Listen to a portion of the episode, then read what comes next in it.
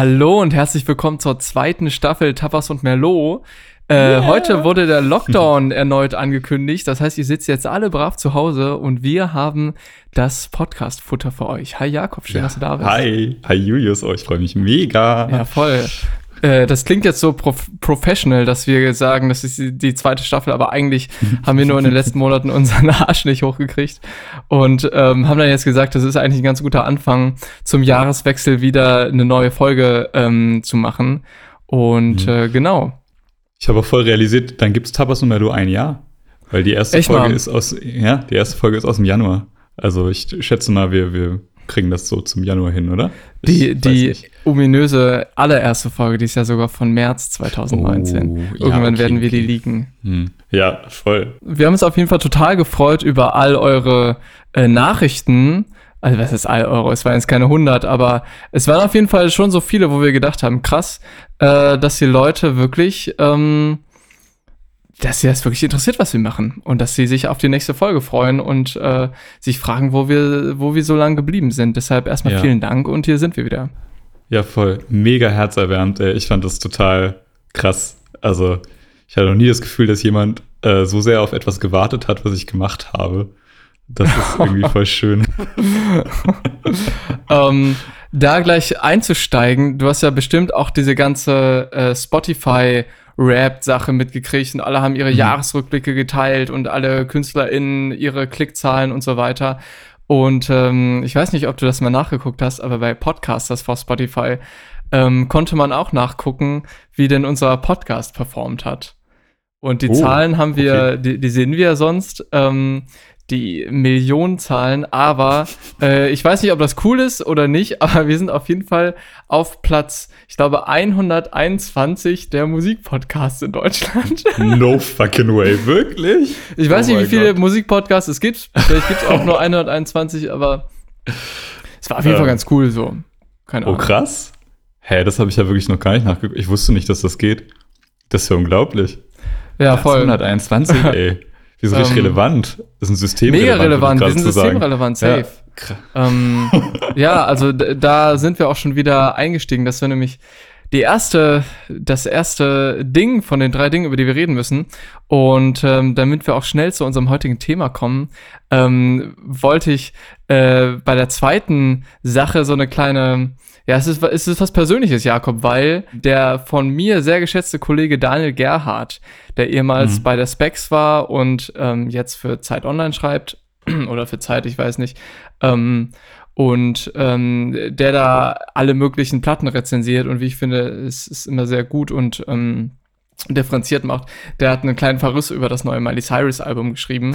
und ähm, ich weiß nicht, ob du das gesehen hast, aber äh, bei Twitter haben dann diverse Miley Cyrus Fan-Accounts den quasi ähm, ja öffentlich irgendwie verunglimpft und haben halt sein, seine Zeit äh, Online-Seite da quasi geteilt und dann mhm. äh, dazu aufgerufen, dem irgendwelche, keine Ahnung, Hassnachrichten zu schicken oder so. Krass. Weil der schlecht über das, das neue Miley Cyrus-Album äh, geschrieben hat, was übrigens ein Rock-Album ist. Wow, krass. Ich bin, also, weil Daniel Gerhardt ist ja mittlerweile so ein richtiger Feuilletonist geworden eigentlich. Meinst du, meinst, äh, er hat sich verraten oder was? Er ist nicht mal Punkrock? ja, das sowieso, aber ähm, aber ich äh, finde interessant, dass ähm, Miley Cyrus-Fans derartige Artikel überhaupt triggern. Also. Ja, also ich denke halt, keine Ahnung. Also ich finde, ähm, ich finde, Daniel Gerd ist ja echt der, echt der Letzte, wo du irgendwie kommen kannst in Sachen kannst. Der hat da irgendwas undifferenziert geschrieben, auch, auch wenn da natürlich viel Polemik bei ist und so, aber dass generell Fans Zeit und Energie irgendwie da rein investieren, irgendwelche Deutschen, das sind ja wahrscheinlich Leute aus den USA, irgendwelchen mhm. deutschen JournalistInnen da irgendwie ähm, ans Bein zu pinkeln. So. Ah, okay, das meinst, meinst du, das sind also Leute, die den Artikel eigentlich gar nicht richtig gereilt haben? Doch, ähm, also der, die, die, der Artikel wurde auch auf Englisch veröffentlicht und den haben die dann mhm, auch quasi okay. da so geteilt und sowas. Ah, also, okay. aber die müssen schon, weiß nicht, ich, äh, keine Ahnung, Zeit ist ja ein großes Medienhaus, aber ob man in den USA so viel vom Zeit-Feuilleton mitkriegt, also nee, die müssen ja schon irgendwie explizit danach gesucht haben. Ja, krass. Übrigens, also kann ich ja generell mal empfehlen, ne, wenn wir, haben ja immer den, den Anspruch, irgendwie so ein bisschen feuilletonistisch zu sein hier. Und äh, wenn man aber derartigen Journalismus auch in Papierform lesen möchte, dann kann man ruhig mal den Kulturteil von der Zeit eigentlich lesen, ähm, weil die schreiben auch echt interessante Sachen über Popmusik, nicht nur über, ähm, über irgendwie die großen Opernhäuser der Welt, was ich ja immer bemängele am Feuilleton. Aber ähm, das ist echt interessant. Also gerade Daniel Gerhardt äh, hat eigentlich echt äh, ziemlich spannende Artikel da. Ähm, das kann ich euch also sehr ans Herz legen. ja, ihr auf jeden Fall. Mehr solchen der, Journalismus haben der möchte. haut auch viele raus. Also eigentlich alle paar Tage kommt da irgendwie eine Rezension. Mhm. Und das finde ich generell cool, äh, was auch so einen Anthony Fantano macht.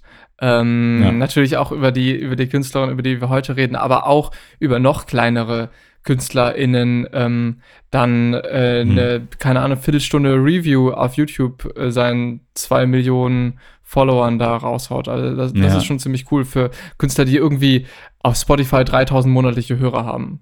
Mhm. Es ist auch voll spannend, dass äh, manchmal kommen im Feuilleton so Sachen, ähm, wo du dir denkst, kennst du die Band Sorry 3000?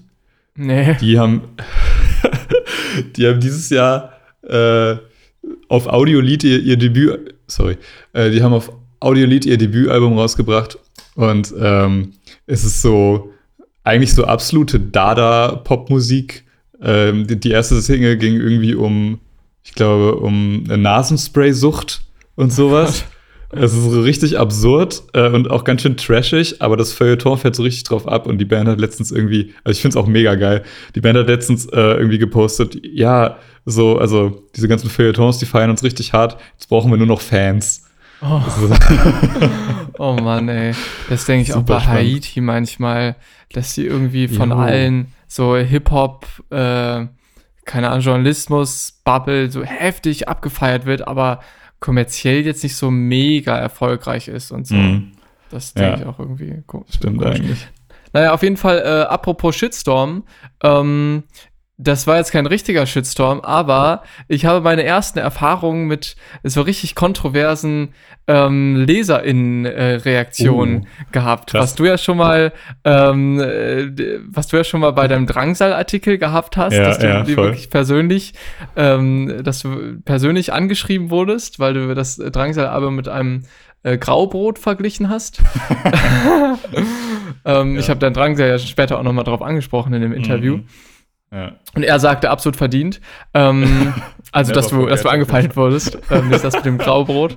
Aber ich habe ähm, für das äh, von mir auch sehr geschätzte äh, Hip-Hop-Magazin Backspin einen Artikel geschrieben über ähm, anlässlich des neuen Machine Gun Kelly Albums Tickets to My Downfall mm, mm. über Emo-Rap und habe dazu den leicht provokanten Titel gewählt, ähm, Emo Rap ist tot, lang lebe Emo Rap und äh, besagtes Machine Gun Kelly Album dann als ähm, Blink 182 Blink 182 äh, Tiefkühlkost ähm, bezeichnet. Und Eieieiei, das ist ja auf jeden Fall um die Ohren geflogen.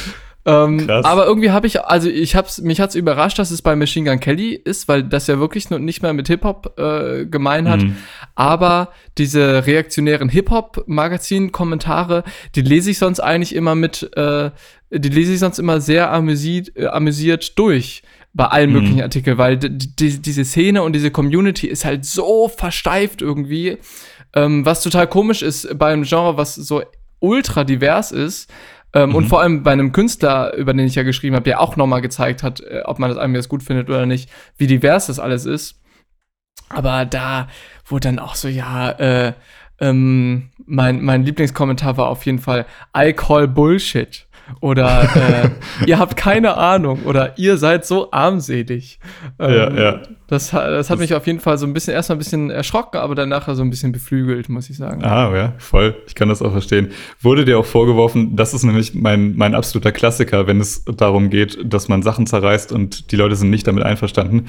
Man kriegt den Vorwurf, dass man nicht objektiv urteilen würde. Naja. Ah, Immer. Always. Stimmt, das war auch beim, das war auch beim Miley Cyrus Artikel von, von Daniel mhm. Gerhardt so. Und ähm, da hat dann auch jemand geschrieben, ja, Musikjournalisten müssen objektiv urteilen und dann ja, hat ja. jemand dazu kommentiert und da dachte ich so, ja, genau das gleiche hatten wir gesagt. Nee, darum geht's nicht. Es geht um eine subjektive Meinung, eine differenziert ja. subjektive Meinung zu einem gewissen Thema, weil man über sowas gar nicht objektiv urteilen kann. Voll, voll.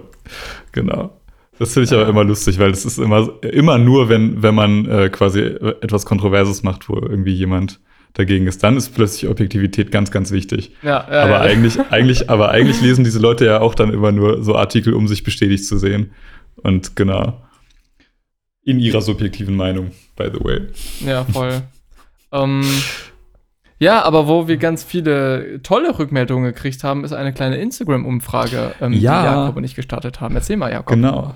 Genau. Ähm, ja, wir haben ja, also wir müssen ja irgendwie rechtfertigen, dass äh, wir jetzt eine zweite Staffel machen und entsprechend müssen wir irgendwie Änderungen haben und äh, alles neu sein und so. Und deswegen äh, haben wir gedacht, dass es eigentlich ganz geil wäre, weil wir auch immer so schon äh, Nachfolgen öfter mal schöne Privatnachrichten bekommen und so. Wir haben ja irgendwie keinen großen öffentlichen Kanal, auf dem man da jetzt gut drüber diskutieren könnte.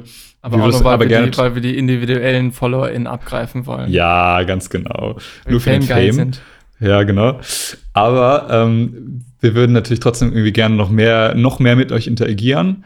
Und ähm, deswegen haben wir jetzt gedacht, wir versuchen das mal, dass wir vor jeder Folge äh, irgendwie eine Frage in den Raum stellen, die mit dem Thema zu tun hat, das wir heute besprechen wollen, äh, ohne zu viel zu verraten und ähm, dann einfach mal gucken, was dabei so rauskommt und ob man da vielleicht schon ein kleines Stimmungsbild ähm, aufgreifen kann äh, und genau, dass äh, nur, nicht nur wir beide immer hier quatschen, sondern ähm, dass auch sozusagen noch, noch Einflüsse von euch außen damit reinkommen. Und ähm, ich finde, es hat sehr gut funktioniert beim ersten Mal. Ich bin total begeistert. Ich danke euch für eure Beteiligung. Mhm. Ähm, ich weiß gar nicht, was bei Julius alles so rausgekommen ist. Ähm, das ist ja eigentlich auch ganz spannend. Aber ich würde einfach mal anfangen, was die Leute auf meinem Account geschrieben haben. Die Frage war nämlich, ähm, und darum soll es heute gehen, es soll heute um hässliche Musik gehen. Und ähm, dann ist natürlich. Auch gedacht, es sind, sind hässliche Zeiten, Lockdown, alles ja. Kacke. äh, und dann, dann müsst ihr euch jetzt auch noch einen Podcast über hässliche Musik gönnen. Ja, genau, genau, genau. Ähm, und also ich fand sehr interessant, wir haben gefragt, ähm, was ist eigentlich für euch hässliche Musik oder welche Musik empfindet ihr als hässlich? Ähm, das heißt, wir hatten da dieses, dieses, äh, also, also ich hatte das, nee, stimmt, du hattest es nicht. Ich hatte dieses Feld, wo man quasi einen Song einfach eintragen kann. Deswegen habe ich auch relativ viele ähm, Geschichten bekommen, wo einfach nur die Leute mir nur einen Song geschickt haben.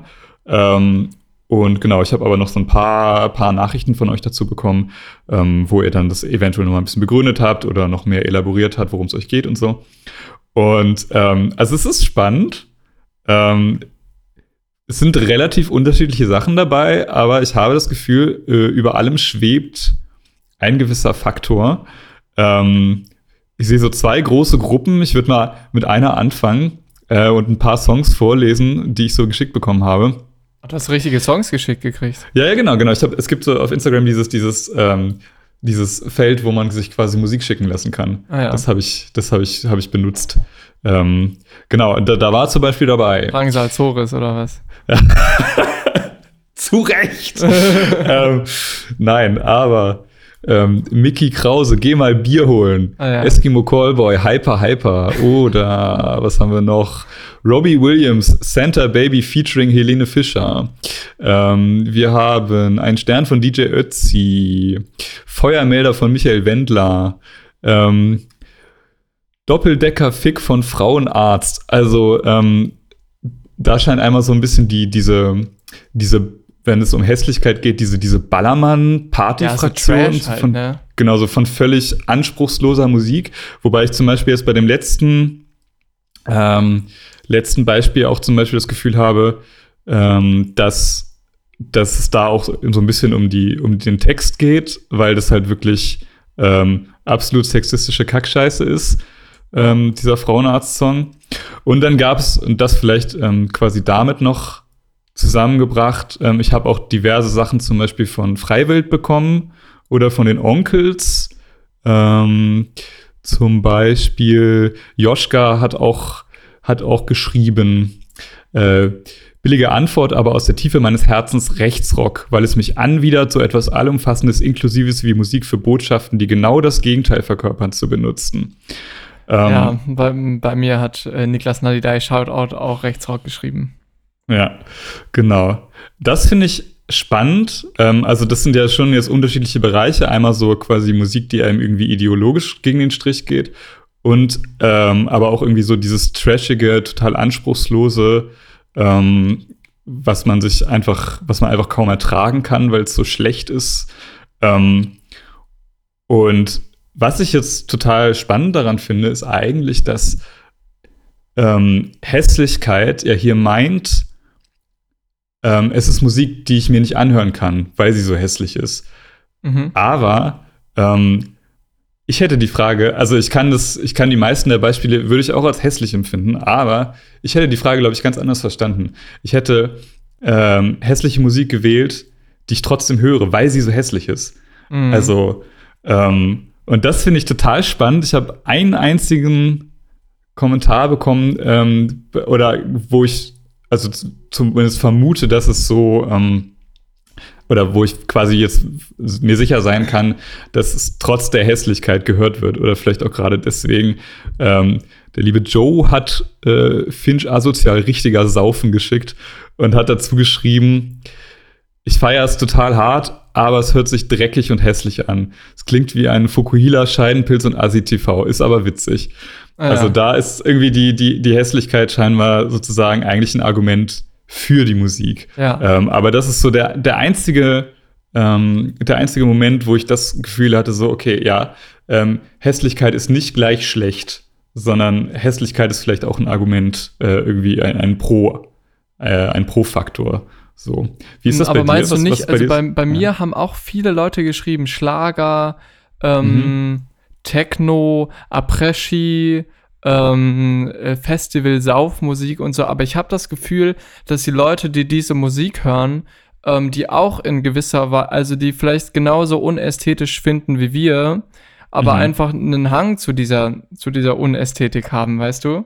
Also, dass das für, für wenn du, wenn du jetzt, ähm, keine Rechtsrock ist vielleicht nochmal noch mal ein Unterschied, aber mhm. ähm, wenn, wenn, wenn du jetzt irgendwie Mickey Krause hörst und sowas und jemand hört wirklich ernsthaft Mickey Krause, der weiß ja, ja eigentlich, dass das, dass es Trash ist. Und man ist ja nicht gleichzeitig dümmer, weil man Mickey Krause mm, hört oder umgekehrt. Ja.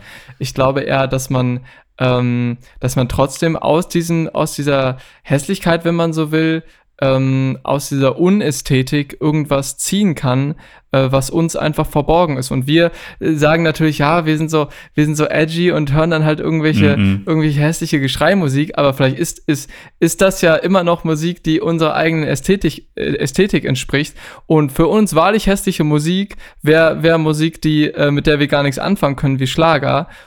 Mhm. Die hören wir uns aber trotzdem nicht an. Mhm. Aber glaubst du, so ein Mickey Krause-Hörer würde sein Mickey Krause als hässlich bezeichnen? Ich glaube, dass so Leute, die so ernsthaft Schlager hören, ohne dass ich jetzt irgendwie was unterstellen würde, aber ich würde schon behaupten, dass der durchschnittliche Schlagerhörer dass sie einen niedrigen IQ haben oder was? Nee, aber, aber sehr unreflektiert mit Kunst umgeht. Einfach, das, das glaube ich schon. So, also ich glaube, das ist, ich glaube, das ist eher so. Ähm, das ist ja auf jeden Fall, das ist schon ein bisschen elitär, Jakob. Es ist auf jeden Fall ein bisschen elitär, aber ich glaube, das ist, ich glaube, das ist schon, ich meine, das ist ja so, so Party-Schlagermucke, die ist ja auch konzipiert eigentlich als Gebrauchsmusik, oder? Mhm. Also, das ist ja, das ist ja äh, ganz explizit für so einen Party-Kontext gemacht.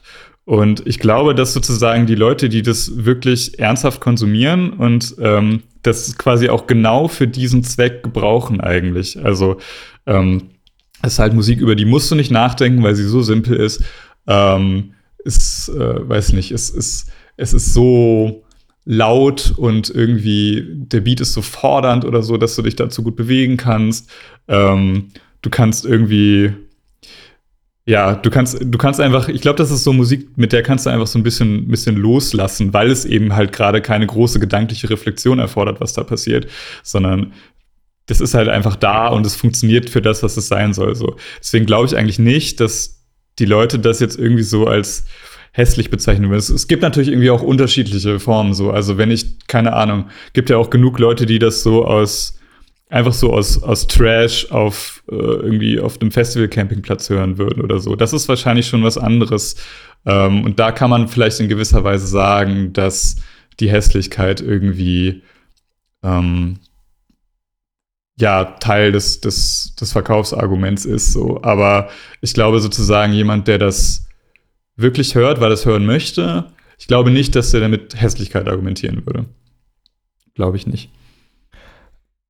Wir reden da später nochmal drüber, aber äh, ich würde wirklich in Frage stellen, ob man ähm, Dinge, die man wirklich hässlich findet, ob, ob die einem überhaupt irgendwas Positives geben können. Mhm. Aber, da, aber da sprechen wir später nochmal drüber. Ähm, ja. Bei mir waren auch ganz interessante Antworten noch äh, keine. Also welche Aha. Musik ist hässlich? Keine. Ja. Und ähm, Musik ist zu schön, um hässlich zu sein. Äh, da wird schon kategorisch ausgeschlossen, dass, ähm, dass Musik hässlich sein kann. Mhm. Das ist mega spannend eigentlich. Gibt ja auch so, man sagt ja teilweise auch, dass Musik eigentlich zu den, oder man, man spricht über Musik ja auch als eine von den schönen Künsten. Das ja, wenn man das so definiert, ist es ja eigentlich auch, würde das ja eigentlich per se ausschließen, dass sie hässlich sein kann. Das ist eigentlich spannend. Krass. Würde ich aber nicht sagen. Könnte ich nicht teilen. Dass, dass Musik da, da, die, die schöne das, Kunst ist. Nee, dass Musik nicht hässlich sein kann. Ach so, ja. Also ja. Musik ist auf jeden Fall eine schöne Kunst, aber ich würde sagen, dass es, äh, dass es schon Musik gibt, die ziemlich hässlich ist. Ähm, ja. Mein Freund Ben Polzin, äh, der auch Produzent ist, hat äh, geschrieben, Musik, der man anhört, dass sie des Geldes wegen produziert worden ist. Also da haben wir oh, nochmal ja. einen ganz anderen normativen Ansatz. Ja, Tatsache, das habe ich aber auch einmal gehabt. Und zwar hat der liebe Moritz hat mir Standing Still von Roman Lob geschickt und hat dazu noch geschrieben, äh, wichtig zu dem geschickten Lied ist zu sagen, dass ich das Lied an sich sehr schön finde, aber ich finde allein die Entstehung des Stücks so widerwärtig. Nur und ausschließlich geschrieben, damit es möglichst vielen gefällt und kein bisschen mehr. Musik auf den kleinsten gemeinsamen Nenner gebracht, die Allgemeinheit, und das finde ich schon ziemlich widerlich. Aber das ist ähm, also, ähm, muss man dann sowas nicht einfach, also ist das denn nicht so ein Guilty Pleasure? Eigentlich. Also dieses äh, kopfmäßig finde ich das irgendwie blöd, aber wenn ich das ganz out of context betrachte, ohne jegliche, ohne, mhm. ohne wie ich irgendwie erzogen worden bin, ohne meine Wertvorstellung, finde ich es eigentlich cool. Ja, voll. Und äh, bei mir das wurde nämlich auch geschrieben, hässlich kann auch Guilty Pleasure sein. Mhm, derbe. Das, das würde ich auch nachfühlen. Ähm, und es ist, ja, es ist spannend, ähm, weil ich glaube, die Hässlichkeit, haben wir ja jetzt auch schon festgestellt, hat dann irgendwie so ganz viele verschiedene Ebenen. Und ich mhm. oft das Gefühl habe, dass es so, dass die Musik selbst eigentlich gar nicht so das Hässliche ist, sondern immer ja. eher so die Gedanken, die man damit hat, ähm, irgendwie das, was da textlich hintersteckt oder ideologisch dahinter steckt oder so. Also das war ja irgendwie jetzt schon so ein wiederkehrendes Motiv, das finde ich Ich glaube, viele Leute spannend. genau verbinden Hässlichkeit mit schlecht oder irgendwie Kacke. Ganz Welche genau. Musik das findet ihr Kacke? Ja, äh, ja. Kommerzmusik, ähm, äh, Schlager, so, so dumme Musik. Mhm. Genau. Das ist eigentlich genau mein Punkt, den ich ausdrücken wollte. So, dass äh, hässlich irgendwie als Synonym für, für, für, für negativ genommen wird. Also es ist immer was Schlechtes sozusagen. Ja. Ich würde sagen, und damit kommen wir vielleicht zu dem, zu der Platte, die wir heute besprechen wollen, ähm, dass hässlich im Grunde auch einfach eine Ästhetik sein kann, die sich unterscheidet von schön, die jetzt aber erstmal noch überhaupt keine Wertungsebene enthält, die also, ähm, die uns quasi genauso gut gefallen kann, äh, weil sie irgendwie so besonders hässlich ist oder weil sie in ihrer Hässlichkeit irgendwas in sich trägt, das, ähm, das total wichtig ist für das, was sie ausdrücken möchte. Und genau. Um es ähm, mal mit Sido zu sagen, wenn nichts schön ist, bin ich auch nicht hässlich.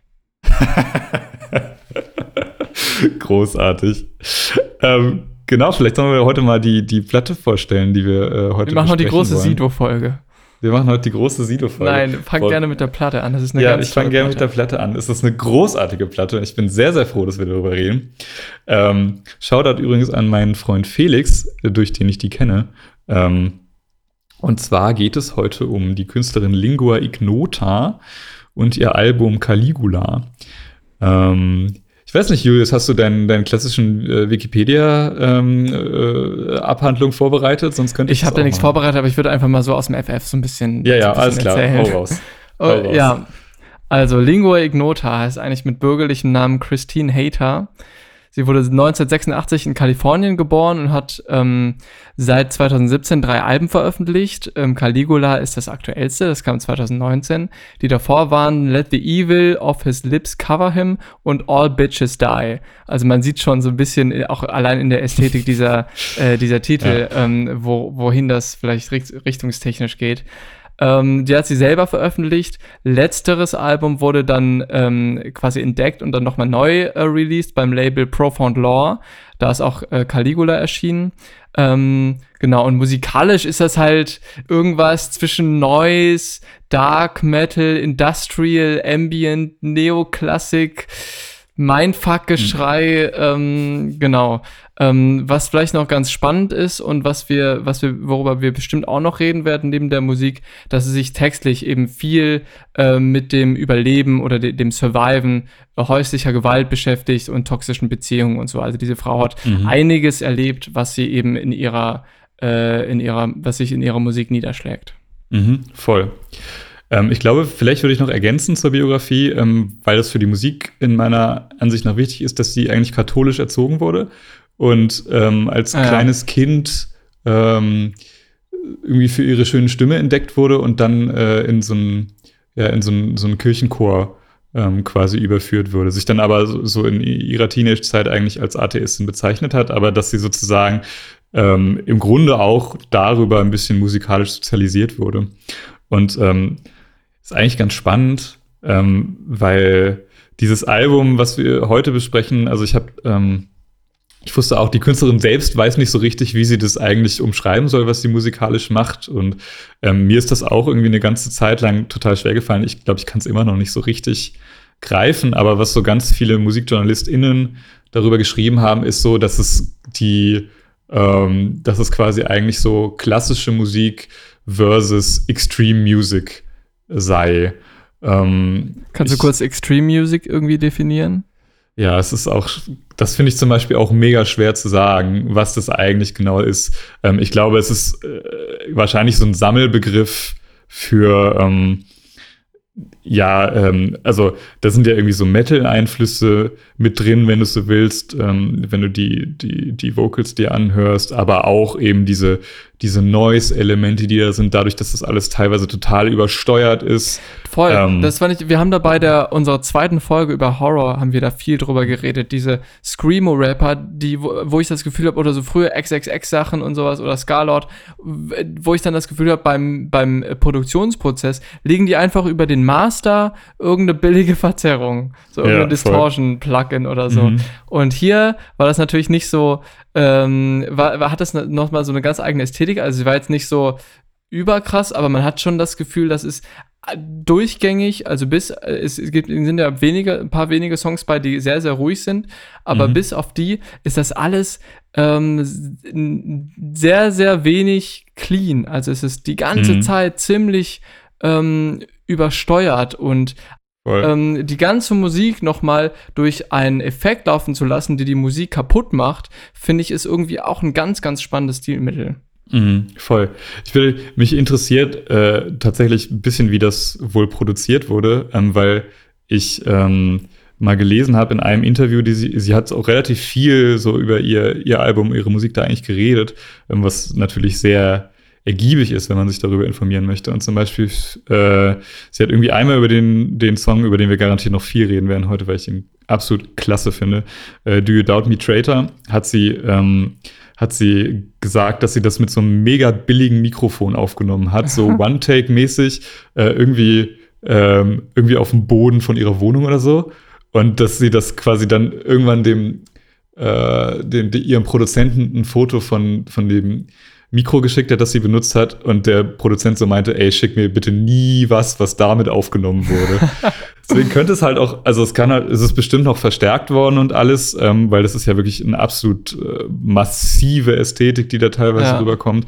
Ähm, aber ich kann mir schon vorstellen, dass so dieses, dieses äh, verzerrte, übersteuerte, dass das schon, äh, schon allein in, so im Mikrofon selbst eigentlich drin liegt und dass das quasi auch so bewusst äh, gemacht wurde. Ich, ich glaube auch. Ähm, ja. Das sind aber so ganz spannende, also man könnte jetzt schmeichlerisch sagen Lo-Fi, äh, mhm um dann irgendwie Equipment zu benutzen, absichtlich, die, wo eigentlich hat man bessere Sachen so.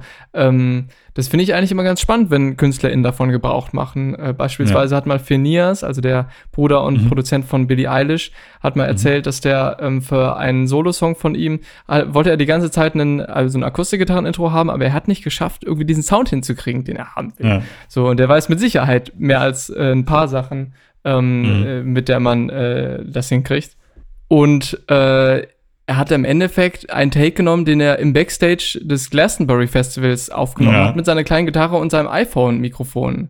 So, mhm. und im Hintergrund hört man irgendwie, meinte er, 50.000 Leute, die gerade bei Stormzy ähm, abgehen und so. Und das ist dann, das hat er einfach geloopt auf seine Platte getan. Also, ah, wieso ist dann jetzt das iPhone-Mikro mit Hintergrundgeräusch der richtige Take, anstatt ähm, in einem Studio mit irgendwelchen 1000 Euro teuren Neumann-Mikrofonen? Äh, mhm. Ja. Also, dass es so eine gewisse Ästhetik mitbringt, die man vielleicht auch gar nicht erklären kann. Ähm, das sehe ich irgendwie schon. Und ich glaube, dass, dass der Song bestimmt nicht so gut gewesen wäre, wenn sie das perfekt äh, arrangiert im, im Studio aufgenommen hätte. Nee, halt auf gar keinen Fall. Und das ist ja, glaube ich, eigentlich der Punkt, ähm, auf den wir mit dieser Platte so ein bisschen hinaus wollen, oder zumindest der, der Angriffspunkt, den wir beginnen würden, ähm, ist nämlich, dass nach, sagen wir mal, Gut, was gibt es natürlich für Maßstäbe, irgendwie was schön und was hässlich ist? Also ich glaube, das kann man jetzt nicht objektiv definieren. Aber ähm, ich denke, nach sehr vielen übereinstimmenden Maßstäben sind hier extrem viele Elemente drauf, die, die viele und ich auch als unglaublich hässlich empfinden eigentlich. Also es ist diese völlig, äh, diese völlig unpolierte Soundästhetik, ähm, die da teilweise durch, durchbricht, wo also ähm, ja eigentlich nach allen Regeln der Produzentenkunst wahrscheinlich so alles daneben läuft, ähm, was man machen könnte, äh, im Sinne, die Stimme irgendwie clean zu halten. In Do You Doubt Me Traitor geht es auch noch weiter, ähm, weil der Song in der Mitte so wirklich komplett zerfällt und so jegliche jegliche Rhythmik eigentlich verliert und sich einfach nur noch in so pures Chaos ausbreitet. Ähm, also sozusagen so Grund Ideen, die wir eigentlich von Musik haben, nämlich irgendwie, sie hat einen steten Rhythmus, den wir irgendwie fühlen können, sie ist irgendwie harmonisch, ähm, sie ist irgendwie ansprechend fürs Ohr oder sowas. Ähm, das ist da alles nicht. Im Gegenteil, es ist, das eigentlich das komplette Gegenteil von dem, was wir irgendwie als, als schön, als angenehm empfinden. Und es ist, ähm, also würde ich sagen, unglaublich hässliche Musik in diesen Passagen. Aber gerade deswegen äh, finde ich so großartig, weil das eine, weil das eine Ästhetik ist, die irgendwie unkonventionell ist, A, aber B auch Gefühle vermitteln kann, die, ähm, die man mit herkömmlichen Mitteln einfach nicht, nicht hinbekommt. Und ähm, in dem Sinne denke ich, dass das Hässliche eben eigentlich ebenbürtig zum Schönen sein sollte. Und es ist irgendwie spannend, warum es nicht so ist. Und mhm. das würde ich mhm. super gern besprechen. Ja. Man könnte da natürlich so ein bisschen äh, diesen existenziellen Faktor reinbringen. Irgendwie, ja, die, die Welt bedrückt uns eh schon die ganze Zeit und wir leiden so Voll. sehr unter unserer Umwelt, dass wir wenigstens in der Kunst dann so einen Fluchtort haben wollen und, und uns da nicht auch noch mit, ähm, mhm. ja, mit belastenden ähm, Material ja. irgendwie umgeben wollen. Ja, voll, genau. Ich habe mich aber gefragt, ähm, und da musst du mir vielleicht ein bisschen helfen, Julius, weil du bist ja mehr Du bist ja mehr Filmfan als ich, definitiv. Ich habe mich gefragt, ist das in Filmen nicht irgendwie anders?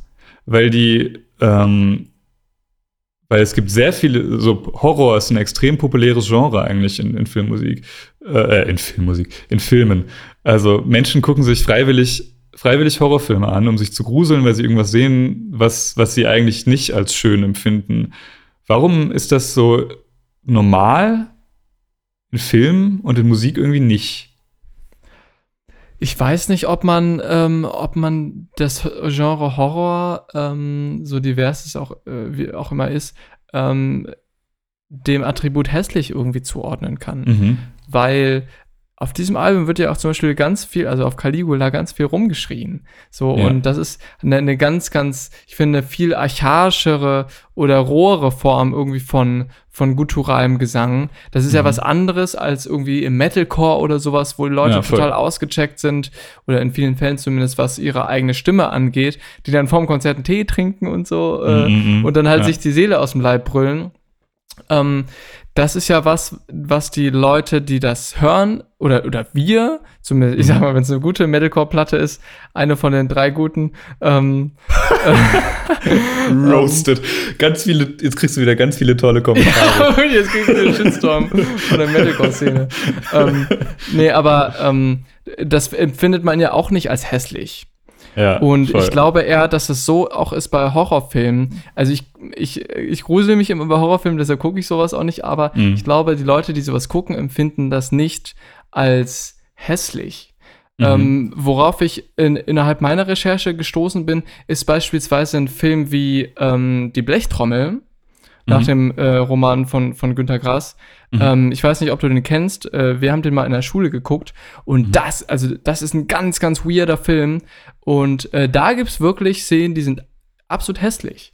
So, mhm. ich habe mir dann auch noch mal auf YouTube äh, eine Szene angeguckt und ich war total verstört. Es gibt äh, zum, nämlich da eine äh, eine Sequenz, da wird quasi ein, ein abgetrennter Pferdekopf ins Meer äh, gelassen, um Aale zu fangen. Und dann wird dieser mhm. Pferdekopf wieder da rausgeholt und aus den Nasen und den Augen dieses Pferdekopfs kommen halt diese Aale raus.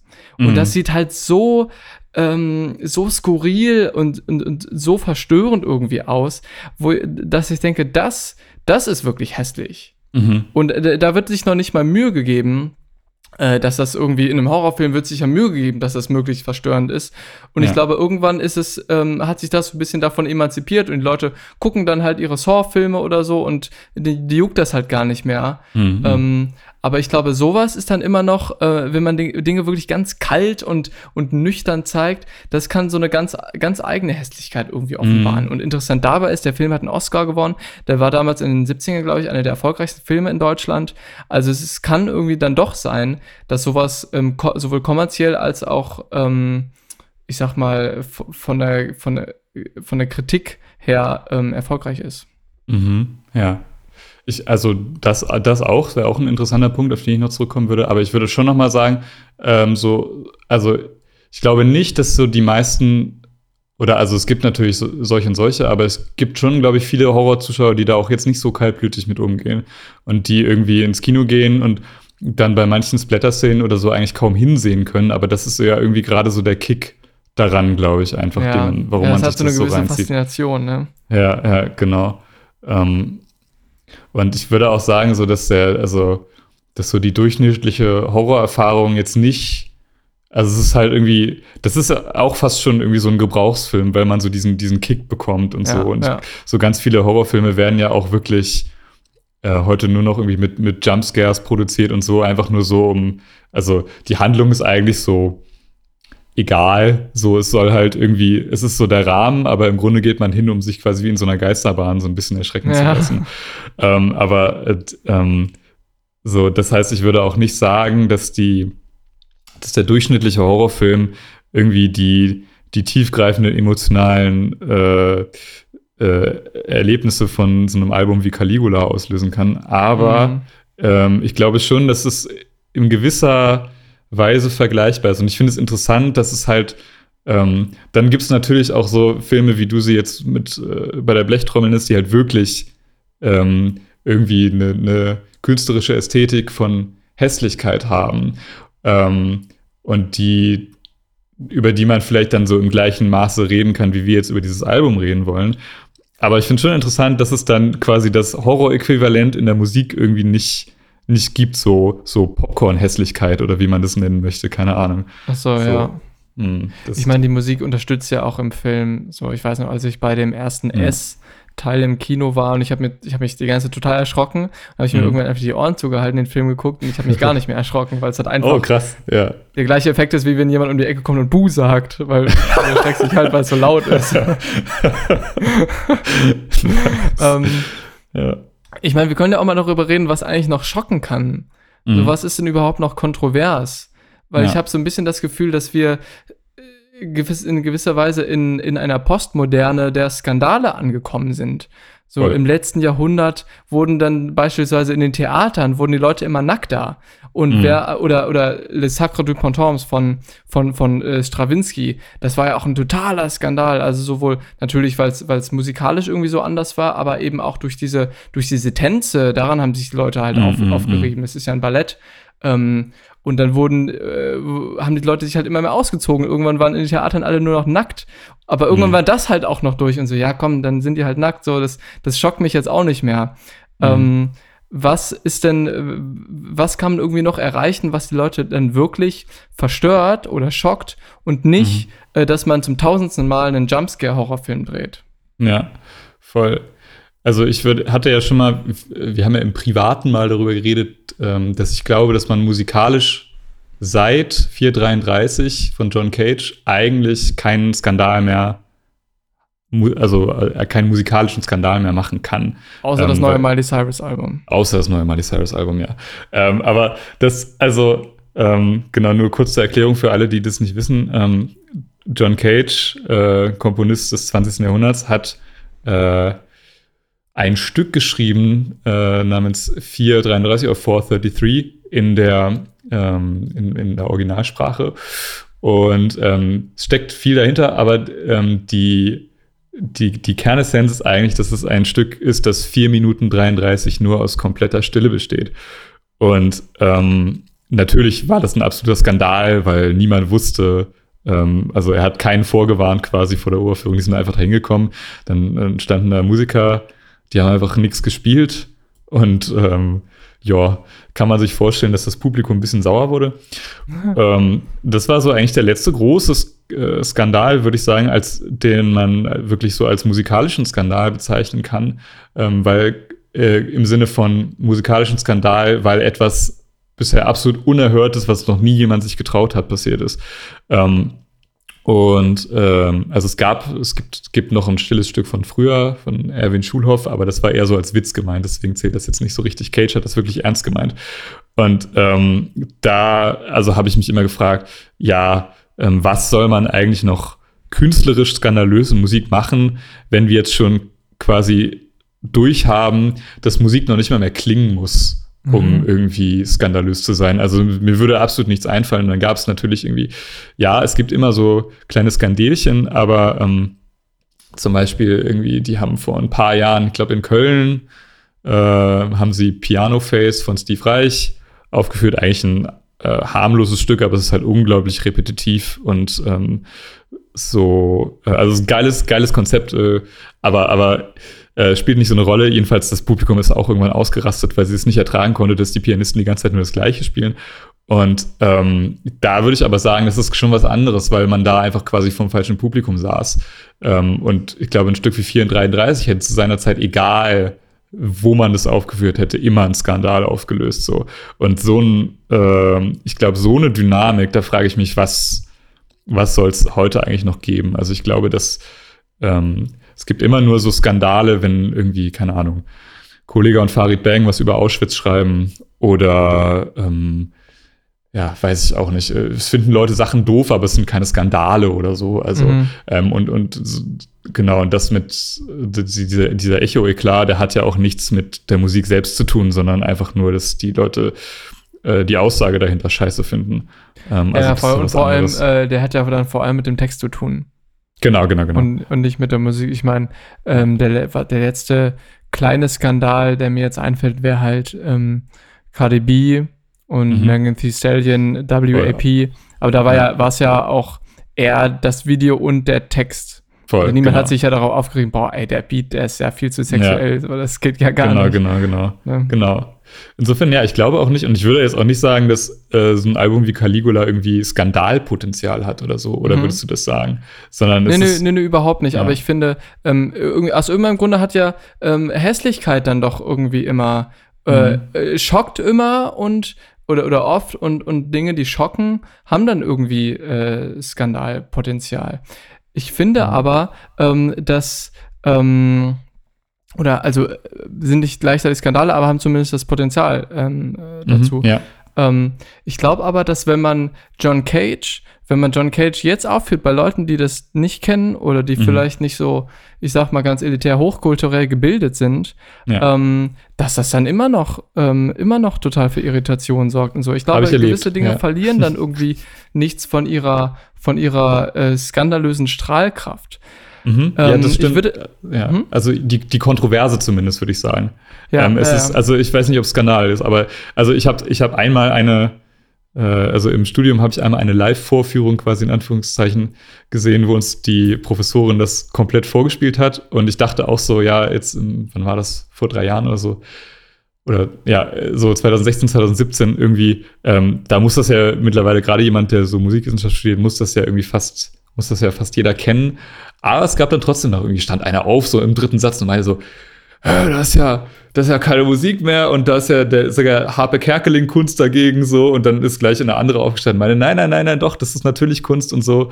Ich hatte auch letztens hier mit meiner Mitbewohnerin eine einstündige Debatte darüber, ob das Musik ist oder nicht. Also dieses, ähm, dieses Skandalpotenzial ist, äh, oder sagen wir, nein, genau, das Kontroversenpotenzial ist da. Ich würde aber nicht mehr sagen, dass es ein allgemeingültiger Skandal ist. Ich glaube, das ist der Punkt. Also es gibt immer Leute, die es verteidigen und irgendwie Leute, die ähm, dagegen sind, aber dass man sozusagen kalkuliert äh, mit Musik irgendwie Tumulte ja, auslöst. Ich glaub, aber ich, ich meine jetzt so auf individueller Ebene, mhm. dass man ja, das schon. sieht und davon dann erstmal total irritiert ist. Mhm. Es gibt ja, es gibt ja Dinge, äh, das ist nicht, ich glaube, ich glaube, dass kein Hahn mehr danach kräht, wenn sich, wenn sich jemand im Theater auszieht.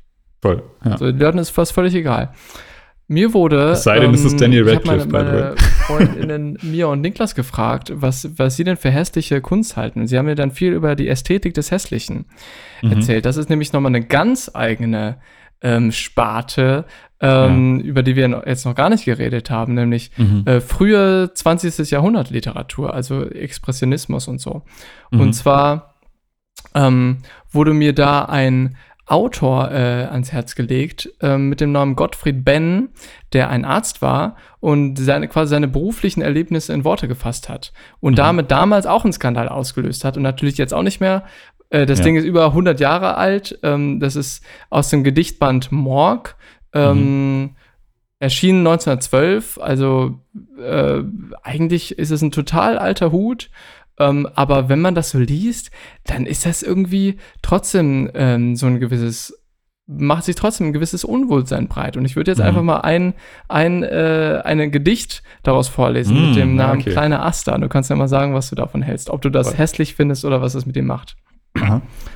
Ein, ein, ersoffener Bierfahrer wurde auf den Tisch gestemmt.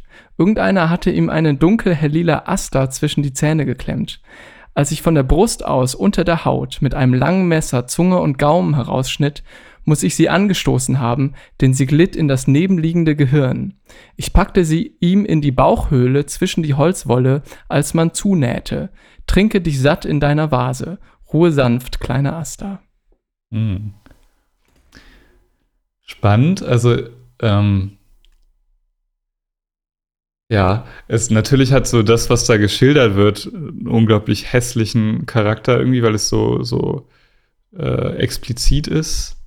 Und irgendwie, ja, es hat, hat so diese, hm, ich weiß, weiß nicht, wie ich das ausdrücken kann, aber so schon, schon eine sehr eklige ähm, Handlung, irgendwie, was da beschrieben wird.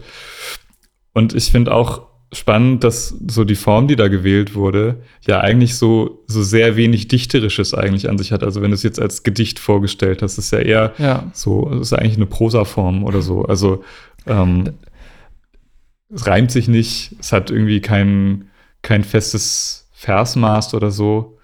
Ähm, also ich weiß nicht, wie, wie unkonventionell das vor 100 Jahren war, da bin ich jetzt ziemlich drin. Aber, also ich, ja. ich glaube, der springende Punkt ist, und das ist eben die Frage, die mir dann auch mit auf den Weg gegeben wurde, was ist denn eigentlich äh, hässlicher, wenn man etwas Hässliches in Kunst verarbeitet und sich dabei mhm. viel Mühe gibt, es hässlich wirken zu lassen, oder ja. wenn man etwas ähm, Hässliches ganz kühl und emotionslos einfach beim Namen nennt wie es ja. jetzt beim äh, bei, bei dieser Obduktion dieses ähm, dieses äh, Ertrunkenen ähm, beschrieben wurde, weil die mhm. eigentliche Frage könnte ja nicht sein, was ist äh, ähm, beim bei der Ästhetik des Hässlichen ähm, nicht das Was, sondern das Wie entscheidet, ob es etwas hässlich ist. Das Hässliche mhm. wird nämlich auch oft schön beschrieben oder hat eine schöne Form. Und ich glaube, mhm. das ist dann ganz oft der Unterschied. Nämlich bei Caligula, um mal auf unser Album zurückzukommen, hat meiner Meinung nach einen hässlichen Inhalt, aber eine total schöne Form. Und mhm, vielleicht ja. ist das der Grund, wieso man sich das dann immer noch anhören kann, ohne nur Negatives zu empfinden. Ja. Genau, also ich glaube, bei dem Album ist ja auch total entscheidend. Ähm, und da gibt es ja aber auch quasi Beispiele für andere hässliche Musik, die, die das nicht haben. Aber was hier ja auch wichtig ist, wir haben ganz klar auch Elemente, die absolut schön sind. Und ja. die, das ist, das ist irgendwie entscheidend. Also die, die Hässlichkeit steht ja eigentlich dem Schönen gegenüber. Und ich glaube, das ist auch so der Grund, ähm, warum ich dieses Album so unglaublich treffend für dieses Thema finde, weil es nämlich aus einer ähm, aus einer, einer Klangumgebung eigentlich entspringt, die so das Dogma des Schönen eigentlich so in sich trägt wie nichts anderes, nämlich eigentlich so klassische Musik. Und wo ich mich immer frage, ähm, ich habe irgendwie keine gute Antwort darauf, aber ich frage mich schon, ob so dieses äh, Ideal von Schönen, zumindest ich kann jetzt nur für irgendwie unseren europäischen Dunstkreis sprechen, weil ich mich im Rest der Welt nicht gut genug auskenne, aber ob das nicht eigentlich ein, äh, immer noch ein Überbleibsel ist von den Ursprüngen der europäischen Kunstmusik. Mhm, weil da das Schöne eigentlich über Jahrhunderte hinweg immer das Ideal, immer die Maßgabe war so. Ähm, und da auch genau das, was wir jetzt am, am Anfang bei äh, unserer Instagram-Umfrage irgendwie äh, rauskristallisiert haben, nämlich dass schön gleich gut und hässlich gleich schlecht ist in fast allen Fällen, ähm, dass das auf jeden Fall da auch so war. Und ich glaube, das ist ja dann auch interessant, so dass, dass die Künstlerin hier eigentlich aus einem aus diesem, diesem kirchlichen Kontext kommt und ähm, das ja eigentlich der, also die katholische Kirche, ja, wenn man es mal ganz weit zurückverfolgt und runterbricht, eigentlich der Ursprung der europäischen Kunstmusik ist, ähm, weil da die, ähm, ja, die Leute irgendwie angefangen haben, Sachen auch aufzuschreiben und daraus hat sich quasi dann alles so entwickelt, was wir heute an, an so Komponisten uns irgendwie äh, vor Augen führen, bis heute eigentlich, also wenn man so diese Entwicklungslinie zurückverfällt. Und da ist natürlich, wenn du irgendwie ähm, Gottlob preisen möchtest und so und das eigentlich Sinn und Zweck deiner Musik ist, ähm, dann ist das natürlich irgendwie, muss das irgendwie schön sein, weil Gott ist ja was Schönes sozusagen. Also mhm. das, ähm, das kann ja nicht, das kann ja nicht hässlich sein. So. Ähm, und das finde ich total spannend. Und ich würde dann auch fragen in einem Song wie Do You Doubt Me Traitor, ob da nicht ähm, die Hässlichkeit eigentlich noch hässlicher wird, weil vor und dahinter was Schönes ist. Also weil man sozusagen nicht die ganze Zeit beschallt wird von völlig unästhetischem, äh, sondern weil man sozusagen erst aus einer Welt abgeholt wird, die eigentlich ähm, irgendwie schon ein bisschen unheimlich epochal ist, aber ähm, die die trotzdem irgendwie schön ist. So, ne? Also der Song fängt irgendwie an mit so sehr, so mit Klavier und so super mächtiger Perkussion und so und so einem sehr, so also unglaublich tiefen Gesang und das ist alles ein bisschen, also man hat so einen leichten Schauer, aber ähm, das ist auch spannend, dann, wo es sozusagen anfängt, hässlich zu werden, wo sie anfängt zu schreien, ähm, wo sich die, die Verzerrung so ein bisschen einsetzt, das ist eigentlich genau der Moment, wo sie lyrisch auch anfängt, zu Satan zu sprechen und sozusagen mhm. sich eigentlich, ähm, eigentlich sozusagen das Gegenteil, also sozusagen, also aus der, aus diesem, wenn man ihn denn so als kirchlichen Kontext zurückverfolgen möchte, ähm, daraus sozusagen wegentlehnt. Und es ist auch spannend, dass dann nach diesem, nach diesem Zerfall des Songs, nachdem es wirklich äh, komplett auseinander äh, fließt alles, ähm, dann, dann fängt sich das sozusagen wieder so ein bisschen, man kommt wieder ein bisschen nach Hause. Und das ist auch übrigens ein ganz interessanter Moment, weil danach kommt so eine, mh, mm, so eine polyphone Passage, also so, wo, wo mehrstimmig gesungen wird, was in der äh, auch ein ganz, ganz, ganz, ganz wichtiges Element von äh, Kirchenmusik von Mittelalter und Renaissance ist. Und ähm, da ist ähm, laut einer Interviewaussage, ich hätte es nie selbst erkannt, aber ähm, wenn man es wenn man's, äh, hört, kann man schon so halbwegs nachvollziehen. Die Melodie, die kommt, ist auf so einem mittelalterlichen Lied basierend. Ähm, mm. Das heißt äh, Chanterai pour mon courage. Und ähm, das ist eigentlich auch mega interessant, ähm, weil ähm, einerseits der Titel also sozusagen sich äh, zu singen, um irgendwie Mut zu gewinnen, natürlich auch total passt zu dem, was da, was, was, was da eigentlich ja die Aussage ist, sozusagen, weil sie, weil äh, äh, die Künstlerin auch ähm, irgendwie mehrfach äh, in Interviews irgendwie gesagt hat, ja, so, ne, weil sie so äh, von häuslicher und sexueller Gewalt ähm, ihre Hintergründe hat und da extrem viel Inspiration für ihre Kunst draus zieht, dass das ähm, sozusagen so, so Kampfeslieder sind, äh, so Survivor-Songs Ähm, also sozusagen, dass sie sich da selbst irgendwie auch Mut zuspricht.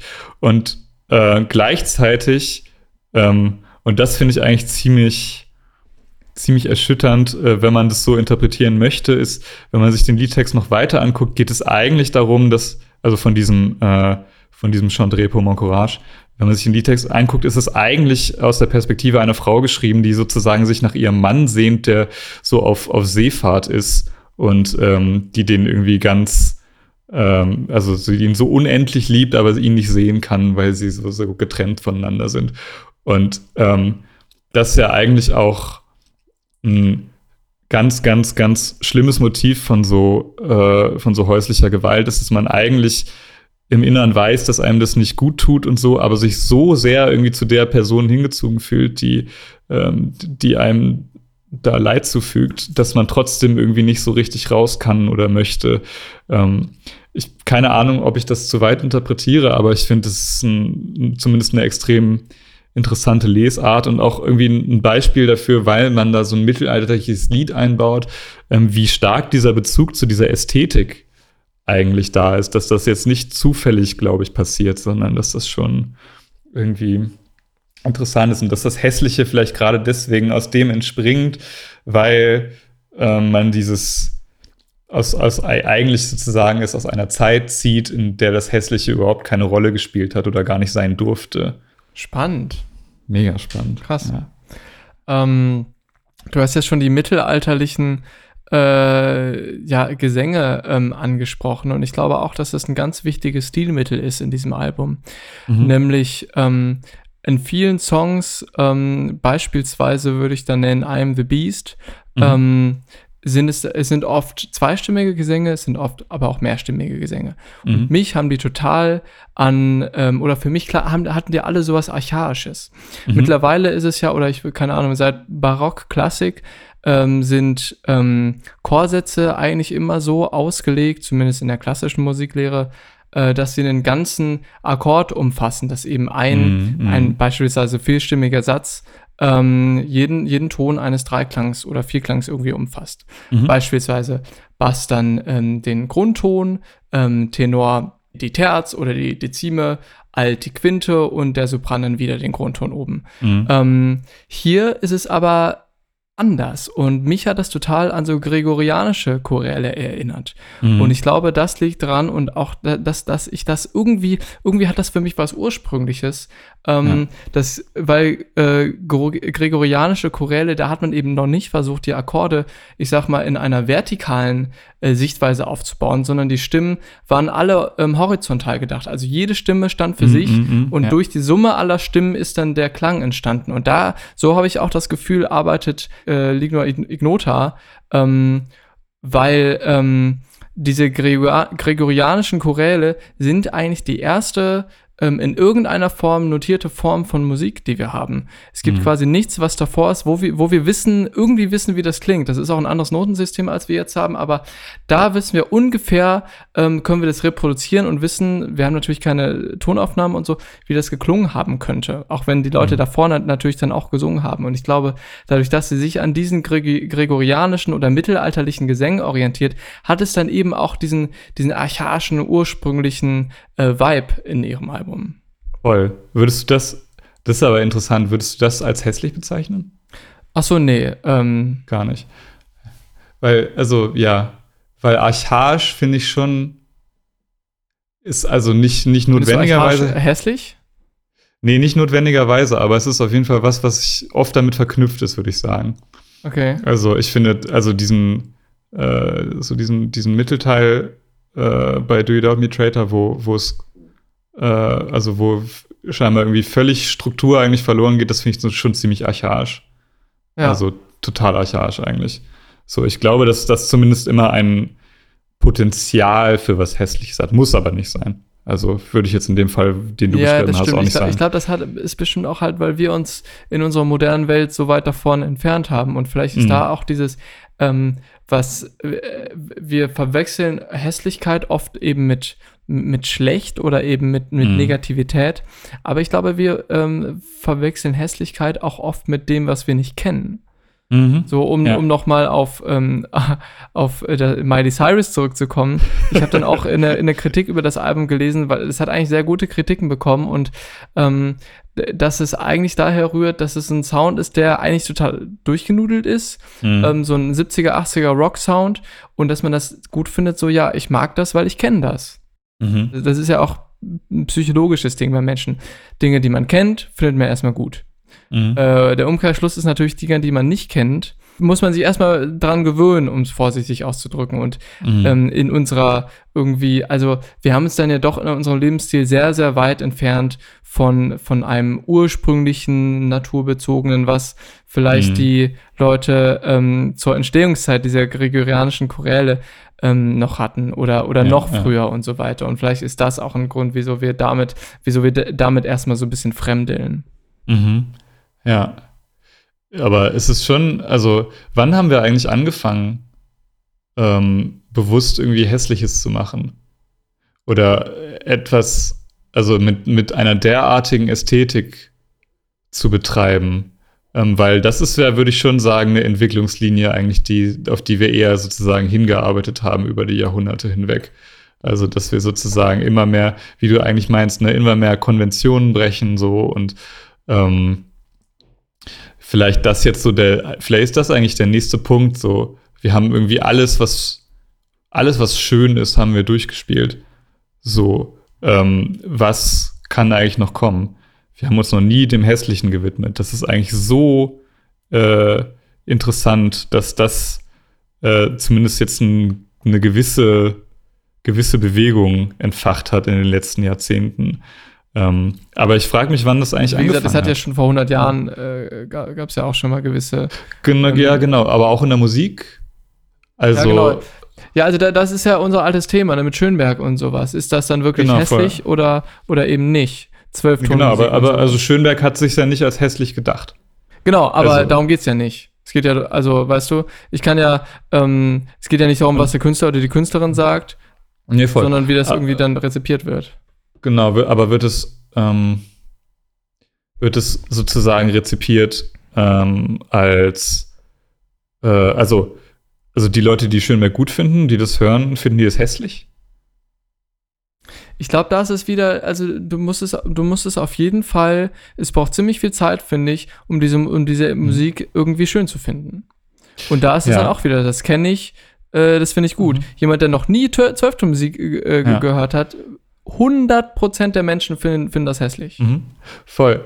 Ich finde also, ähm, äh, da kann ich vielleicht noch, noch, noch äh, um nochmal auf unsere Instagram-Rumfrage zu gucken, ich habe hab noch, nicht, äh, noch nicht alles genannt, was wir so, was wir so ja. haben. Aber, ähm, also Joschka, den ich vorhin schon mal hatte, mit äh, der sich über Rechtsrack abgefuckt hat, zu Recht, der hat, hat dazu noch geschrieben, äh, ansonsten alles atonale, aber das widert mich nicht an, sondern die Art Hässlichkeit kann, ich gebe zu, höchst selten, bei näherer Beschäftigung faszinieren, so wie diese Worst of Chef-Koch-Rezepte.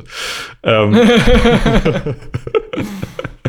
genau. Schöner Vergleich. Äh, genau. Und die, ich glaube, die Frage der Perspektive ist auch äh, ganz wichtig. Die hat unser lieber Jonas, äh, Shoutouts an Minutenmusik, hat mir noch geschrieben. Er hat geschrieben, voll die Frage der Perspektive. Was für den einen Lärm und Geballer ist, für den anderen der Himmel auf Erden. Das kommt auch immer sehr darauf an, worauf man beim Hören achtet. Zum Beispiel bei Black Metal hören manche Menschen nur Krach und Geschrei andere lassen sich von dieser Grundkulisse einlullen und werden deshalb viel mehr von den langen Melodiebögen abgeholt. Ja. Was vor dem Hintergrund für mich oft hässlich macht, sind die Regel die Menschen dahinter. Zum Beispiel bei einigen Black Metal Bands, um mal bei derselben Szene zu bleiben, der Nazi-Background, Menschenfeindlichkeit.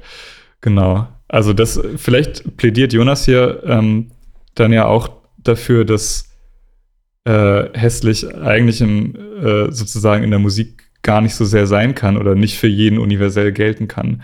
Ähm, ja. Das ist aber auch spannend. Auf jeden Fall, dass die Perspektive, die man einnimmt, sozusagen eine total unterschiedliche Rolle spielt. Aber das finde ich ja eigentlich auch klar, weil wir auf Kunst immer verschiedene Perspektiven haben werden und dass das irgendwie auch spannend ist. Ja, insofern würde mich voll interessieren, ob, ähm, oder du hast das ja vorhin gemeint, also ähm, ist das eigentlich das Album, das wir heute besprechen, ist das eigentlich hässlich oder ist das nicht hässlich? Ähm, ich ja, ist voll schwer zu sagen. Also, also, äh, also ich, ich, finde, ich finde das Album an sich ähm, Ich finde, man, man, ich würde jetzt nicht sagen, das Album ist hässlich. Mhm. Ich würde sagen, das Album hat ganz, ganz viele hässliche Elemente, hässliche Momente und spielt eben mit dieser Dualität von mhm. schön und hässlich. Und das ist zum Beispiel auch ja. nochmal ein ganz, ganz spannender Rückgriff auf die Klassik, weil da ging es auch immer um Dualität. Mhm. Damals noch eher in so einer Denke männlich-weiblich und sowas, was natürlich auch ein bisschen outdated ist, aber ähm, diese, diese, diese zwei oder diese Gegensätzlichkeit ähm, bringt sie ja eigentlich auch ähm, da mhm, ganz gut mhm. zur Geltung, weil es halt einerseits dann eben ganz, ganz dissonanter äh, Noise ist und mit Geschrei und sowas und im nächsten Moment ist es halt, äh, sind das halt total schöne ähm, mehrstimmige Melodien auf Klavierakkorden und so. Mhm. Ähm, und ich glaube, das, also für mich ist das irgendwie das äh, gro ganz groß, was es irgendwie schafft. Ich weiß noch nicht mal, ob ich mir ein Album anhören würde, was von vorne bis hinten hässlich ist. Weil mhm. dann ist es dann ist es halt im Gesamtkontext hässlich, aber dann hat es ja keine explizit hässlichen Momente, weil es ja irgendwie immer noch das, das Schöne braucht, äh, in dessen äh, Gegensatz es dann äh, dazu mhm. stehen kann. Ja, das habe ich. Das habe ich mich auch gefragt. Also ich finde auch übrigens noch, noch by the way mega spannend, dass ähm, ne, dieses, dieses Schönheitsdogma in klassischer Musik im allerweitesten Sinne, ähm, also im Sinne von so Orchester, Kunstmusik ähm, von, von Mittelalter bis, bis heute eigentlich, ähm, dass, dass das ähm, dass das ja auch wirklich sich durch die Epochen irgendwie durchzieht und dass das in, in einem Album auch teilweise durchkommt. Also in A Day of Tears and Mourning zum Beispiel. Es fängt an mit so einer Orgeleinleitung, da hat man also irgendwie diesen, diesen kirchlichen Kontext. Dann kommt so ein richtig, also auch ein großartiger Song, richtig krasser, ähm, perkussiv mega heftig getriebener, so ein verzerrter Part dazwischen. Und dann kurz vor Schluss kommt da irgendwie so ein äh, kommt da so ein Cembalo raus plötzlich. Also und, und, dann natürlich hat man eher so eine Barock-Konnotation oder sowas. Also ähm, auch mega spannend, so finde ich das. Und das bringt mich eigentlich dann auch nochmal dazu zu denken, so ja, ähm, wir haben irgendwie diese verschiedenen Teile, die durch ganz unterschiedliche ähm, Epochen irgendwie zu wandern scheinen, aber die auch ähm, trotz allem immer dieses Wir sind schön über sich stehen haben. Mhm. Und nur quasi diese, diese Teile, die du ganz klar nicht äh, so auf irgendwelche Klassikkontexte beziehen kann, die diese unglaublich verzerrten, die sind ja eigentlich das, das was ich tatsächlich als, als hässlich bezeichnen würde. Ähm, und die Frage ist dann, die dann so ein bisschen mitschwingt, die du ja auch gestellt hast, so, warum höre ich das eigentlich, wenn es so ja. unglaublich hässlich Voll. ist? Also, was, ähm, was, was bringt mich dazu und warum finde ich so, warum finde ich das so toll? Und ich glaube, es hängt eigentlich damit zusammen, dass einmal sozusagen, also, also ich lasse mich einfach gern herausfordern, glaube ich auch. Das ist so der eine Punkt, aber ähm, und da ist natürlich irgendwie unkonventionelles besser, aber ich ähm, glaube, viel entscheidender ist eigentlich die Emotionen, die ich dadurch vermittelt bekomme und die man in Musik viel zu selten kriegt. Also es gibt so, äh, man, Menschen hören ja auch traurige Songs. Das ist ja nicht mal, das ist ja nicht mal irgendwie was, was Abstruses, das machen alle. Also alle Menschen hören sich Balladen an oder ähm, aber das ist was anderes, weil das irgendwie, man wird irgendwie dadurch traurig, ähm, aber man sagt ja auch immer so, das ist dann so traurig schön irgendwie. Mhm. Ähm, und ich glaube, dass das aber, also dieses Grundgefühl, das man da hat, dass das aber auch auf diese Musik zutrifft und das aber noch mal größer macht, weil ich kann persönlich sagen, dass ich mich im, im Leben immer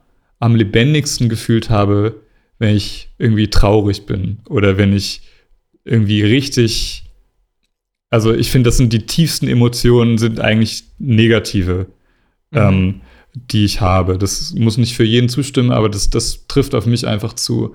Und ähm, deswegen habe ich auch immer irgendwie das Gefühl, so, ich kenne auch viele super tolle, fröhliche oder, oder lustige oder einfach spaßige Alben so, aber so die, wenn ich jetzt so Platten benennen müsste, die so ganz oben auf meiner Ewigkeitenliste stehen, das sind eigentlich fast alles Alben, die irgendwie traurig sind. Und ich glaube, dass sozusagen das hier eine Form von Traurigkeit, Schrecken, Furcht, Entsetzen ist, die, ähm, die, die dieses Gefühl so tief packt, ähm, wie das mit irgendwie einem Mollakkord einfach gar nicht möglich wäre.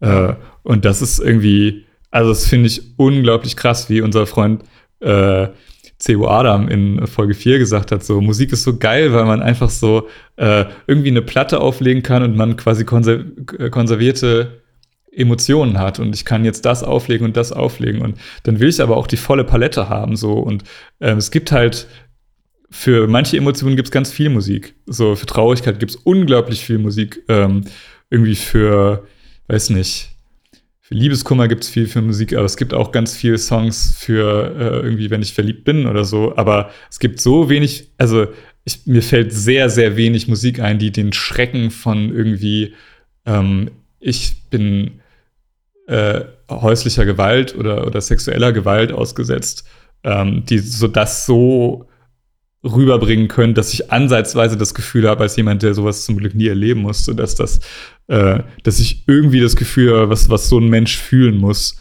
Ähm, und das finde ich so sensationell, das finde ich so eine krasse Erfahrung, dass ich mich irgendwie das Gefühl habe, mich in eine Emotion hineinversetzen zu können, die ähm, von die ich eigentlich im echten Leben gar nicht erfahre. Ähm, das finde ich, das finde ich eine geradezu transzendente Erfahrung. Also Wahnsinn. Äh, findest du das nicht? Also, das klingt für mich so ein bisschen, ähm, so, so ein bisschen Elendstourismus-mäßig. Mhm. Weil das ist ja eine, das, ist, das sind ja Erfahrungen, die will man am liebsten gar nicht machen. Und ich bin mhm. mir ziemlich sicher, wenn man jetzt ähm, Christine Hater fragt, dann wird sie auch sagen, ja, hätte ich am liebsten nicht die Erfahrung gemacht. Das heißt, wieso, wieso gibt es mhm. da so eine große Faszination? Wieso will man denn sowas unbedingt dann irgendwie passiv in, in Form von Musik irgendwie erleben? Ja, das ist auch wirklich eine spannende Frage und natürlich auch irgendwie eine mit hm, moralischer Zwiespältigkeit, möchte man mal sagen, mhm. weil es natürlich auch immer so die Frage ist, also natürlich wird man es trotzdem nie im Leben nachfühlen können und dann empfindet man daraus vielleicht irgendwie so ein, also empfinde ich daraus irgendwie so eine Sensation, die irgendwie in mir passiert, aber ähm, natürlich ist, entspringt das aus was unglaublich Negativem, was es eigentlich gar nicht geben sollte. Ähm, aber gleichzeitig ähm, also würde ich mich niemals irgendwie jetzt, jetzt so erheben und sagen, okay, ja, jetzt kann ich, kann ich irgendwie verstehen, was diese Frau durchmachen musste. Aber ich glaube schon, dass man, dass sowas auch dazu beitragen kann, äh, dass, dass man es zumindest besser versteht und mhm. dass man sozusagen nicht ähm, also ich meine, es ist ja auch, wird ja auch immer eigentlich hervorgehoben, dass Künstler irgendwie auch eine Verantwortung haben, weil sie irgendwie in der Öffentlichkeit stehen und viel zu sagen haben und die Möglichkeit haben, viele Leute zu erreichen, also dass sie damit irgendwie verantwortungsvoll äh, umgehen können. Und ich glaube, wenn man jetzt so ein Thema in, in einer Ballade verpacken würde und so, das würde dem halt nicht ansatzweise gerecht werden, ähm, was, was das eigentlich ausdrückt. Und deswegen finde ich es eigentlich total wichtig, dass es so eine Musik gibt, auch wenn wir uns immer quasi dann auch reflektiert daran setzen müssen und uns klar sein muss, das kann das Echte niemals widerspiegeln. Und ähm, es kann uns vielleicht nur so eine Idee davon geben, ähm, was ein Mensch in diesem Moment fühlt, wenn er über sowas nachdenkt. Und ich glaube schon, dass das eine gewisse Art von Awareness auch schaffen mhm. kann. Ja. Vielleicht erzeugt es ein bisschen Empathie. Ja.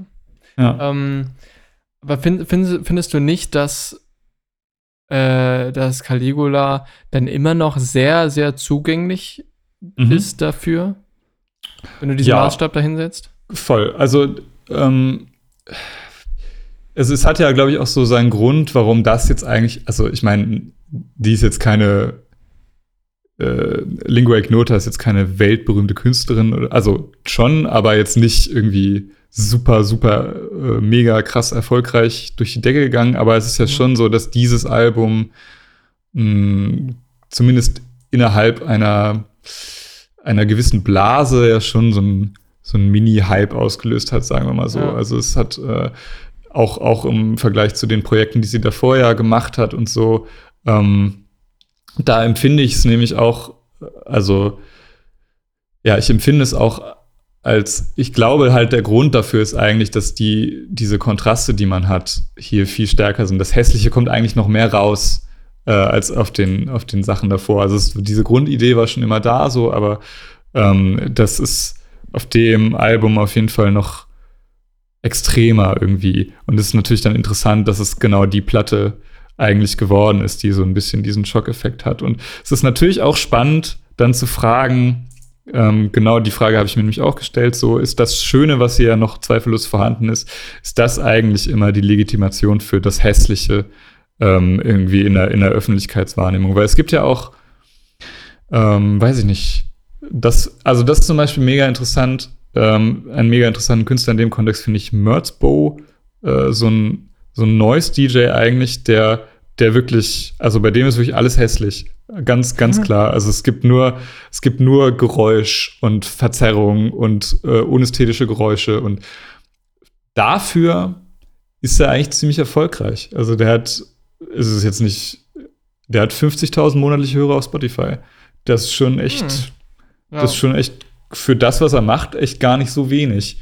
Ähm, da weiß ich immer nicht so genau, wo kommt das eigentlich her. Also teilweise habe ich das Gefühl, seine Musik ist einfach so ein Meme irgendwie, weil das so, weil das sowas von out of the ordinary ist, dass ähm, ich weiß es nicht.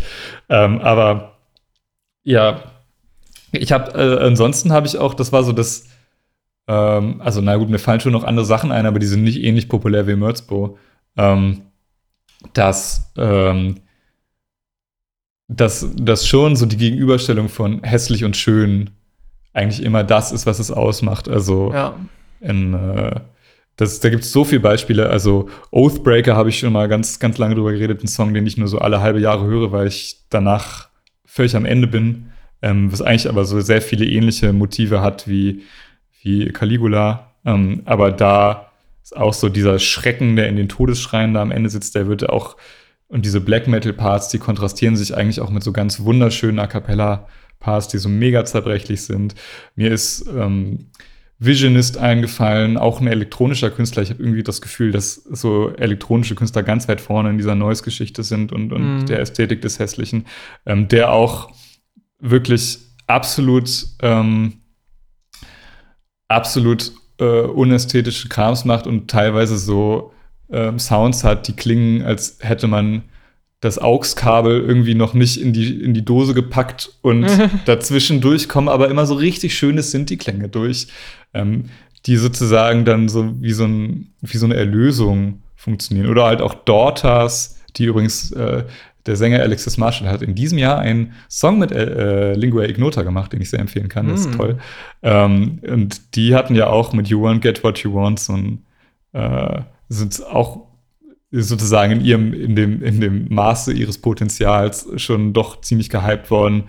Äh, und da ist es ja eigentlich auch äh, sehr viel Grusel, sehr viel hässlich, aber eben auch dann ein Song wie Less Sex, der eigentlich so ein bisschen, bisschen Gänsehaut in der Mitte hat. Ähm, also ja, ich glaube schon, so die, die Kontrast schön hässlich ist irgendwie ein entscheidender, eine allgemeine Akzeptanz. Ja, ja voll. Ähm, mir ist dabei auch eingefallen, dass, äh, das hatten wir auch schon im Vorgespräch ein bisschen drüber geredet, ähm, vielleicht nicht unbedingt ein Album, was hässlich ist, aber ein Album, was trotzdem so eine ganz, ganz ähm, emotional zerstörerische Kraft hat.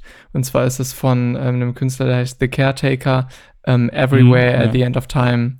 Mhm. Ähm, ein Album, was glaube irgendwie sechs Stunden lang ist oder so und eigentlich nur aus Samples aus so Vintage 20er Salonmusik ähm, besteht. Mhm. Ähm, aber innerhalb dieser Zeit wird es halt immer ähm, ohne jetzt, keine Ahnung, ich spoilere die Leute wahrscheinlich, aber ist die Frage, ob man sich das wirklich an, antun will, ähm, mhm. wird es halt immer ähm, neusiger und am Ende ist es halt nur noch so ein Rauschen und sowas, man hört gar nichts und in den letzten 30 Sekunden ist eben noch so ganz klar so eine ganz schöne ähm, Melodie und das ist eben, ähm, oder so wird so wird's dann interpretiert, die ähm, Musik gewordener Prozess von äh, Demenz mhm. und äh, Menschen, die eben unter Alzheimer leiden. Und mhm. ähm, da gibt es auch ganz, ganz, also ich habe mir das Album nicht, nicht, äh, nicht in Gänze angehört, aber wenn man sich dann so Kommentare durchliest, ist es schon ziemlich beeindruckend, was das mit Menschen macht. Leute, die auch mhm. teilweise davon abraten, sich das Album anzuhören, wenn man sich nicht in, im besten mentalen Status ähm, befindet. Ähm, aber Menschen, die wirklich wirklich irgendwie darunter leiden, dieses Album anzuhören, aber denen es dann doch so viel gibt, dass sie, ähm, dass sie es dann machen. Mhm. Ich weiß ja. nicht, ob das dann sowas Destruktives ist, aber es hat mit Sicherheit auch was, was du meinst. Es sind eben ähm, ganz wertfrei, wenn man jetzt nicht sagt, gute Emotionen sind gut und irgendwie traurige Emotionen sind, sind schlecht, ähm, ganz wertfrei ähm, sind es einfach extrem starke Emotionen, die man dadurch mhm. fühlt. Und das ist ein ungeheurer Schatz, wenn man sich dem, wenn man sich dem aussetzen will. Ja, voll. Ähm, ich, äh, du hast eben noch von, von Oathbreaker geredet und vorher auch in einem äh, Kommentar, den du auf Instagram gekriegt hast, zum, zum Black Metal. Mhm. Und ähm, vielleicht kann ich das zum Schluss hier, wir sind nämlich schon bei über 80 Minuten, ah, ja, ja, ja. Ähm, nochmal sagen, was ich auch ganz spannend finde und irgendwie eine ganz, ähm, ganz aufregende Ebene bei, bei Caligula ist, ähm, dass nämlich äh, Lingua Ignota ähm, der Metal-Szene eben auch ähm, so eine gewisse Misogynie oder äh, Phallozentrismus ähm, vorwirft. Und mhm. das ist ja was, das ist auf jeden Fall, das kann man, das kann man jetzt halt schwer von der Hand weisen. Das ist halt schon, mhm. ähm, zumindest in manchen Szenen, Subgenres oder was auch immer, Bands, ne, müssen wir jetzt nicht ausführen, aber es ist auf jeden Fall ein Problem. So, ist total mhm. männerdominiert und so. Aber eben dieses, diese Musik will sie äh, rekontextualisieren und eben in den Kontext stellen von äh, diesem ganzen ähm, Domestic Violence äh, mhm. Spektrum. Mhm. Also sie kehrt das total in ihr Gegenteil um, was mhm. eigentlich eine Männerdomäne ist, benutzt sie als empowerndes Statement für mhm. andere Frauen. Ähm, und das ist ja eigentlich genau was ähnliches, was Zealand Ardor macht, der ja. eben Black Metal Einflüsse nimmt von wirklich, von wirklichen Nazi-Bands, ähm, mhm. aber eben als Black Lives Matter Manifest. Mhm. Ja, voll. Ich musste da auch irgendwie an Sonic Youth denken, die ein ähm, jetzt kein, also da gibt's auch, äh, da könnte man auch drüber nachdenken, ob äh, teilweise deren musikalische Statements sich äh, in gewissen Kreisen oder als Kritik verstanden werden können. Aber die haben, äh, ich, oh, wann war das? Irgendwie Anfang der 2000er oder so, haben die ein Album veröffentlicht, das exklusiv über Starbucks verkauft wurde. Und ähm, ja, richtig krass. Und ähm, ja, die Frage war dann immer so ein bisschen, ja, äh, wie soll man das jetzt verstehen? Vor allem, weil so ist das jetzt so der völlige Ausverkauf, vor allem, weil, weil so ähm, das Album davor war eigentlich ein äh, Avantgarde-Album, wirklich, wo die Cover-Songs von äh, John Cage, Slonimsky, Steve Reich oder sowas gemacht haben äh, und, und dann plötzlich so ein Move. Und ähm, es war so, die Interpretation, äh, die ich äh, einmal gelesen habe, war, dass es irgendwie so eine zweigeteilte Sache ist. Ähm, weil man einerseits sich natürlich komplett dem, mit so einem Riesenunternehmen wie Starbucks so komplett dem Kommerz hingibt, aber andererseits auch eine Verkaufsform wählt, die eigentlich total aus der, ähm, die total aus der, aus der Idee des, ähm, des unabhängigen Rocks kommt, nämlich dass man äh, seine Platten nicht überall in jedem x-beliebigen Elektronikstore verkauft, sondern ähm, quasi an bestimmten Orten, was natürlich eigentlich normalerweise die Konzerte sind, aber hier eben so, so ein Starbucks.